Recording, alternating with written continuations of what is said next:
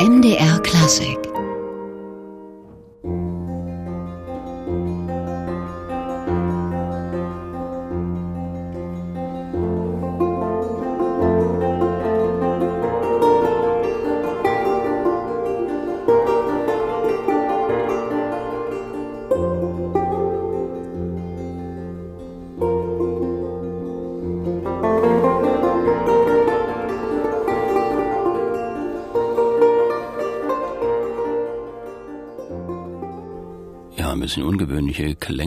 Klänge hier bei MDR Klassik. Vielleicht haben Sie sie erkannt.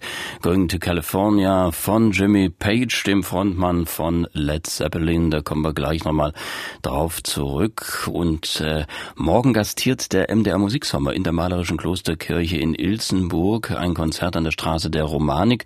Und das Innere der Kirche wird dann erfüllt sein von solchen himmlischen Klängen, wie wir sie gerade gehört haben. Margit Köll wird dann zusammen mit der Sopranistin Roberta in in Bernizzi und der Gambistin Rebecca Russo zu Gast sein. Margret Köll, eine der führenden Interpretinnen auf der Barockharfe. Ein ganz besonderes Instrument oder eigentlich eine ganze Instrumentenfamilie.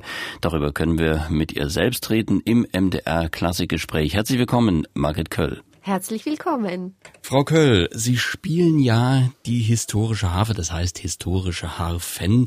Für den Laien, welche Arten von Harfen gibt's denn eigentlich da? Also die meisten kennen natürlich die klassische Konzertharfe, die Pedalharfe, aber das ist ja, was Sie spielen, doch noch etwas ganz anderes. Äh, besonders äh, wenn ich an die Harpe Doppia oder Tripla denke. Ja, also die Harfe gibt's ja schon seit Urzeiten. Das war schon zur Zeit von Mesopotamien, aber das wäre jetzt ein bisschen zu früh für uns. Und wir steigen praktisch ein in der Entwicklung der Harfengeschichte in der Renaissance. Da gab es einreihige Harfen. Und wenn man Töne modulieren wollte, musste man die Töne am Hals oder an der Seitenaufrichtung, äh, wo die Seite in die Decke reingeht, ähm, abzwicken, äh, um einen Halbton zu erzeugen. Daraus hat sich dann äh, die Arpa doppia a due registri entwickelt, also die Doppelharfe mit zwei Seitenreihen und dann die Doppelharfe mit drei Seitenreihen. Also Arpa doppia ist so ein genereller Sammelbegriff für diese mehrreihigen Harfen, die dann chromatische Instrumente waren und man hatte tatsächlich alle Töne zur Verfügung. Das heißt, äh, in C-Dur die ganze Skala, also wie die weißen Tasten auf dem Klavier und dann auch die schwarzen Tasten. Das war ungefähr der Typus, der von, sagen wir mal, äh, Renaissance bis Hochbarock in Verwendung war. Und nach Händel ist dieser Typus dann verschwunden die Klangästhetik hat sich verändert, die Repertoirewünsche, der Kompositionsstil und man ist wieder zur einreihigen Harfe zurückgegangen, aber diesmal mit der Mechanik. Das Zeitalter der Industrialisierung hat also auch die Mechanik hier mit reingebracht und wir müssen uns jetzt eine einreihige diatonische Harfe vorstellen mit sieben Pedalen, wo man jeden Ton mit einem Pedal modulieren kann. Und daraus hat sich dann äh, die Doppelpedalharfe entwickelt, die wir heute kennen. Aber ich höre daraus, die mehrreihigen Harfen werden dann auch komplett anders gespielt als dann die Pedalharfen. Ja, in der Tat. Also die Technik verändert sich total. Man muss ja praktisch durch die Seiten durchgreifen man muss sich das so vorstellen, dass sich jetzt bei der Trippelharfe die äußeren Reihen sind parallel und die mittlere Reihe ist verschoben, also die schwarzen Tasten vom Klavier. Und da muss ich dann von rechts und links mich einfädeln praktisch. Und natürlich haben die Seiten eine andere Spannung, sie sind aus Darm und es ist schon wirklich ein anderer Planet zum Spielen. Nun klingt das nicht so einfach. Wie kommt man denn auf so ein ja doch nicht leicht zu spielendes Instrument? das klingt jetzt komplizierter als es ist. Es hat ja wirklich auch Vorteile für das Repertoire. Und ich kann mir jetzt nicht vorstellen, zum Beispiel mit einer Doppelpedalharfe eine ganze Monteverdi-Oper zu spielen, weil ich könnte gar nicht so schnell mit den Pedalen, also mit den Füßen, äh, die Töne modulieren, als ich das tatsächlich mit den Fingern kann. Das ist vielleicht der große Vorteil. Ein flexibleres Instrument also. ähm, nun Für das Continuo-Spiel, genau. Genau, und Sie haben es schon angedeutet, Monteverdi, Continuo-Spiel, da haben wir schon so ein paar Sachen, wo die Harfe, die, äh, die Arpia Doppia eingesetzt wird. Äh, moderne Harfe kennen wir ja immer, die glitzert im Orchester immer mal an bestimmten exponierten Stellen auf oder ist auch als Soloinstrument unterwegs. Ähm, welche Rolle spielt die Harfe in der alten Musik? Ja, das hat eigentlich sehr schön äh, Pretorius beschrieben. Der sagt, dass die Harfe sowohl als Ornament als auch Fundamentinstrument einsetzbar ist. Das heißt, ähm, Ornamentinstrument meint er natürlich auch die Harfe als Soloinstrument, wie wir das äh, zum Beispiel aus Italien kennen mit äh, Giovanni de Mac, Luigi Rossi etc. Und dann auch als Fundamentinstrument, also die Harfe als Basso Continuo Generalbassinstrument, Begleitinstrument, wie in dem Programm äh, am Freitagabend dann mit Gesang. Und äh, das gibt's ja noch gar nicht, glaube ich, so lange, dass das Continuo auch bei den größeren äh, Barockorchestern dann angereichert wird mit Harfe, auch mit lauten Instrumenten. Am Anfang war da so das Cembalo das einzige, was da im, im Continuo spielt. Ja. Die Harfe bringt wirklich eine ganz besondere Farbe da rein, glaube ich. Ja, auch eine schöne Farbe, würde ich sagen, neben dem Cembalo und der Laute. Aber es ist tatsächlich so, dass im Zuge der Aufführungspraxis muss man sagen, dass die Harfe tatsächlich das letzte Instrument ist, was im Continuo seinen Platz gefunden hat. Ich denke an Mara Galassi oder Endo Lawrence King, die die Harfe wiederbelebt haben. Dieses Instrument gibt's äh, in unserem Markt erst seit ungefähr 30 Jahren. Und ich denke, dass es viele Dirigenten immer noch nicht wissen, dass man dieses Instrument auch in Continuo einsetzen kann, bei Händelopern und so weiter. Dann haben wir schon gesagt, man spielt die historische Harfe anders als die moderne und ihnen wird auch immer wieder ein besonderes Feingefühl für die Stilistik der einzelnen Werke der Epoche bescheinigt. Wo orientiert man sich denn, wie man stilistisch jetzt mit dem Instrument umzugehen hat? Weil Geigenschulen, sag ich mal, gibt's ja relativ viele.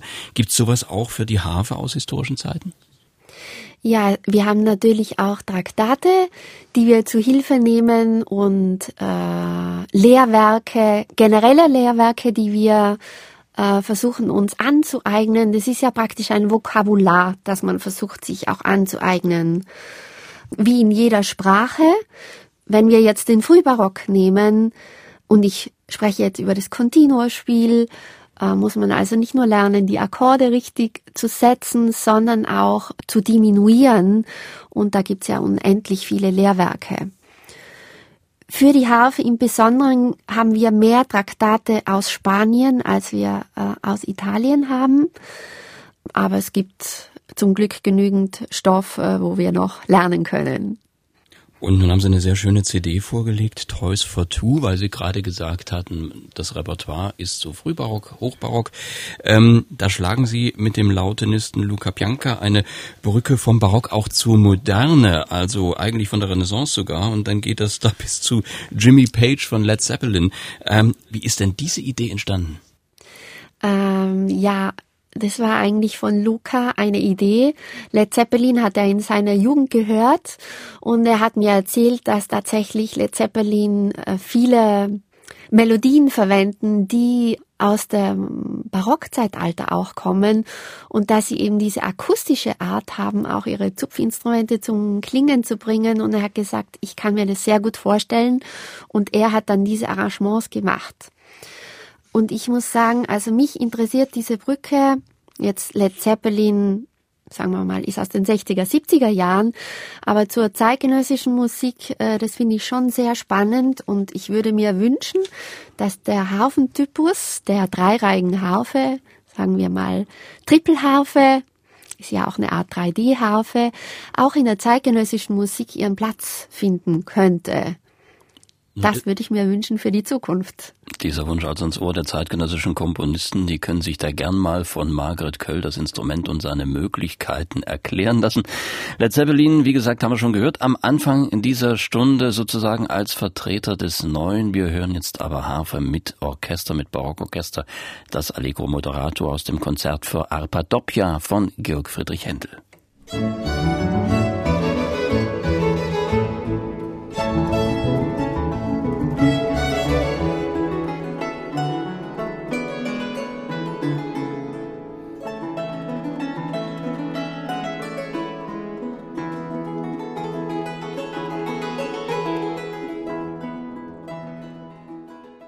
Musik von Georg Friedrich Händel mit Margret Köll, die hier die Barockharfe spielte.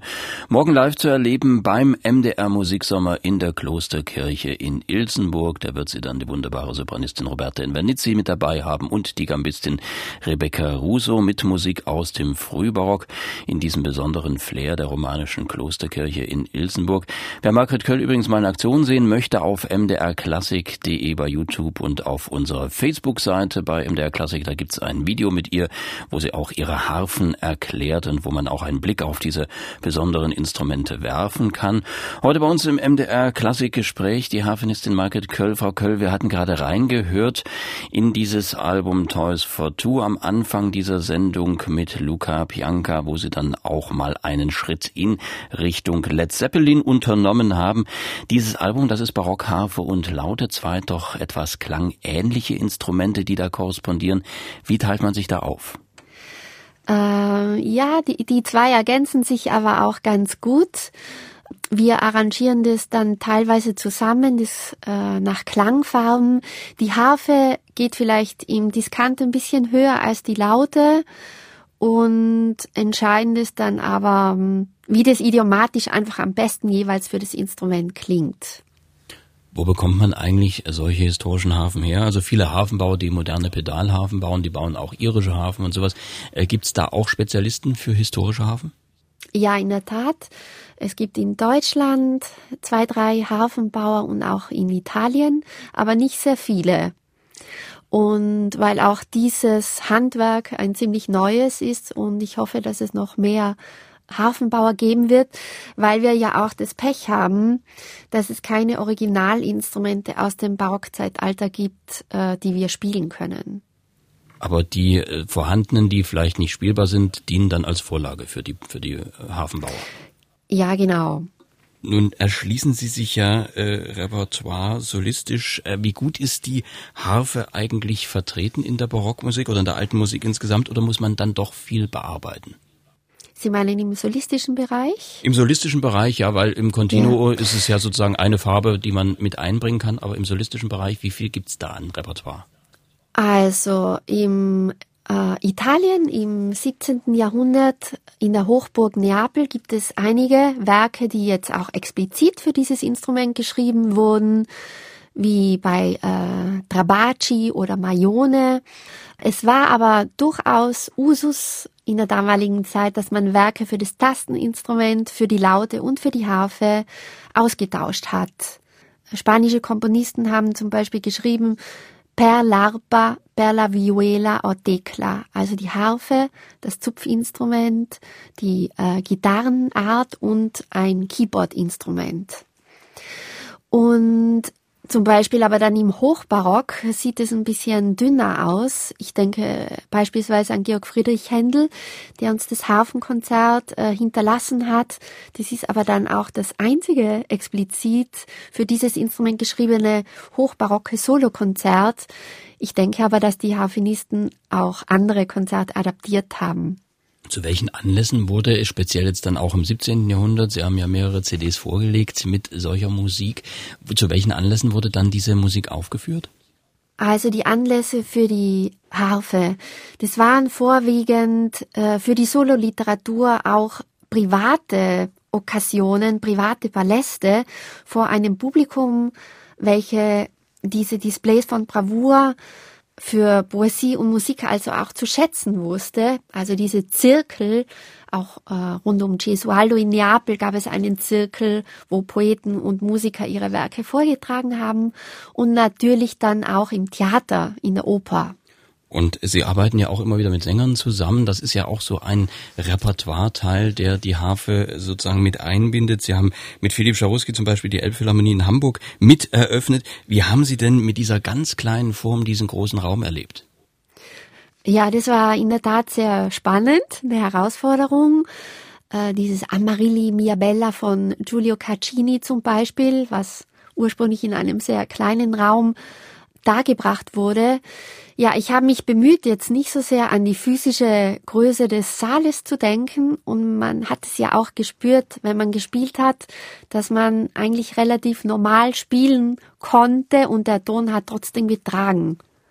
durch diese wunderbare Akustik in dem Raum und durch, das wunderbare Singen von äh, Philipp Scharuski. Und jetzt beim MDR Musiksommer werden Sie mit Roberta Invernizzi auftreten. Auch da gibt's ja schon eine mhm. äh, Zusammenarbeit, haben eine gemeinsame sehr schöne CD produziert. Äh, wie ist das mit Sängern, also gerade mit Roberta Invernizzi? Ja, also ich liebe diese Zusammenarbeit mit Sängern sehr und Roberta kenne ich jetzt schon längere Zeit auch in Verbindung äh, über Luca Bianca und Il Ciardino Armonico und es ist äh, also Roberta ist mit dieser Musik aufgewachsen Sie hat ihn als sehr junges Mädchen beispielsweise auch in einem Film rund um Gesualdo mitgesungen unter der Leitung von Alan Curtis. Und sie, das ist natürlich auch ihre Muttersprache, Italienisch. Und man hat bei ihr das Gefühl, es ist alles völlig natürlich und es ist sehr einfach, sie zu begleiten. Nun ist es ja ähm, ein sehr zarter Klang, die Harfe, und auch ein besonderer Klang. Äh, gerade in Kirchen, denke ich, ist das nicht so einfach. Sie werden ja auch wieder in der Kirche spielen. Die Harfe, die da schon so einen nachhallenden, nachschwingenden Klang an sich hat. Und dann noch die, kommt noch die Nachhallzeit von Kirchen dazu. Was muss man da beachten? Sie meinen die Kathedrale in der Kathedrale. Ja, sozusagen, ja. also ich werde ja den Raum dann erst bei der äh, Probe hören äh, aber das ist eigentlich, die Herangehensweise ist immer dieselbe, dass man spielt und hört, was es für Nachhalt gibt und man passt sich dann äh, in seiner Artikulation auch dem Raum an. Also wenn er jetzt zum Beispiel sehr hallig ist, dann werde ich äh, vielleicht noch eine Ecke besser artikulieren, vielleicht ein bisschen tiefer in den Seiten spielen, dass das mehr Klarheit kriegt und das hängt natürlich auch vom jeweiligen äh, Timbre ab, was man gerade in dem Moment sucht. Oder am Ende eines Arpeggios, dass man ein paar Sekunden länger wartet, bevor der Klang äh, in der wirklichen Kathedrale verhallt. Die Kathedrale in der Kathedrale. Und wie das mit der wunderbaren Stimme von Roberta Invernizzi zusammengeht, das hören wir jetzt.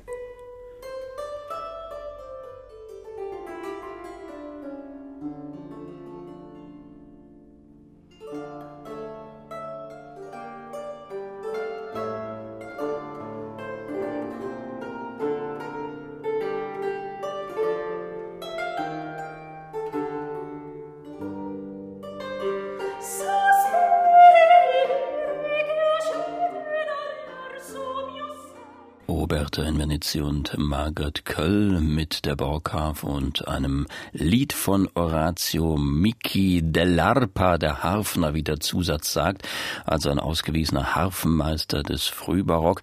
Margaret Köll und Roberta in Venezia zusammen mit der Gambistin Rebecca Russo sind sie morgen 19.30 Uhr in der Klosterkirche in Ilsenburg an der Straße der Romanik beim MDR Musiksommer zu erleben und Margaret Köll heute bei uns im MDR Klassikgespräch.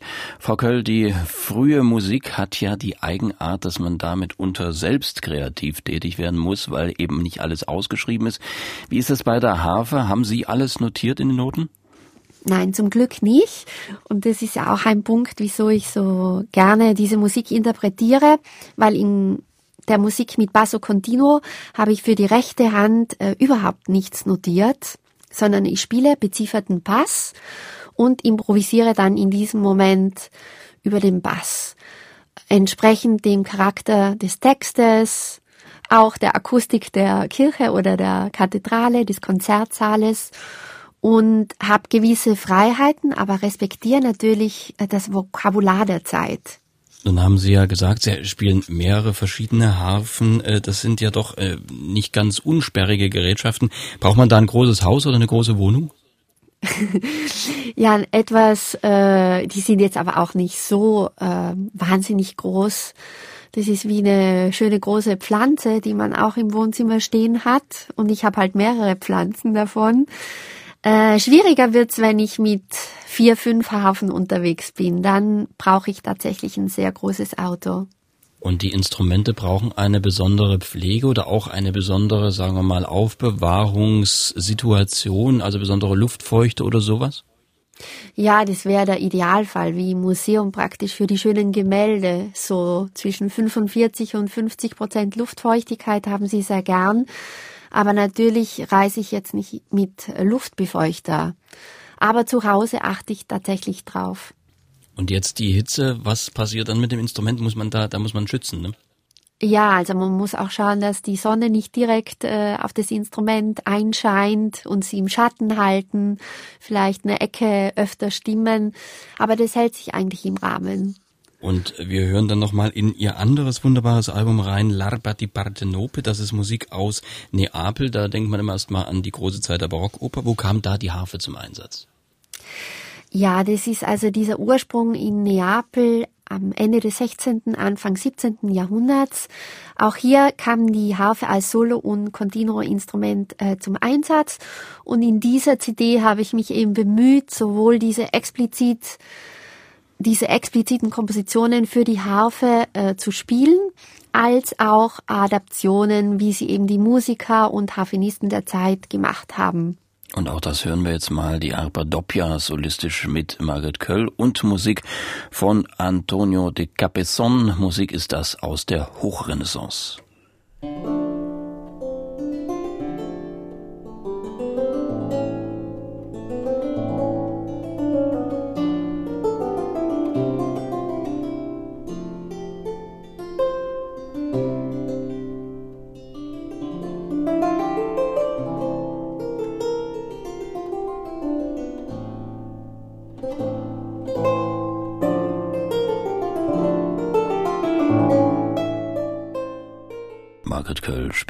spielt Antonio de Capesson Musik aus der Mitte des 16. Jahrhunderts auf der CD L'Arpa di Partenope.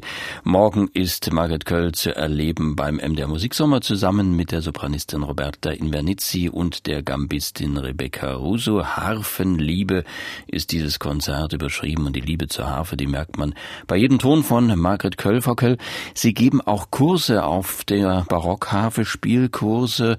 Im Herbst gibt's da wieder ein einen, wie groß ist denn das Interesse an der Borghafe und wer kommt da zu den Kursen? Das Interesse wächst zum Glück.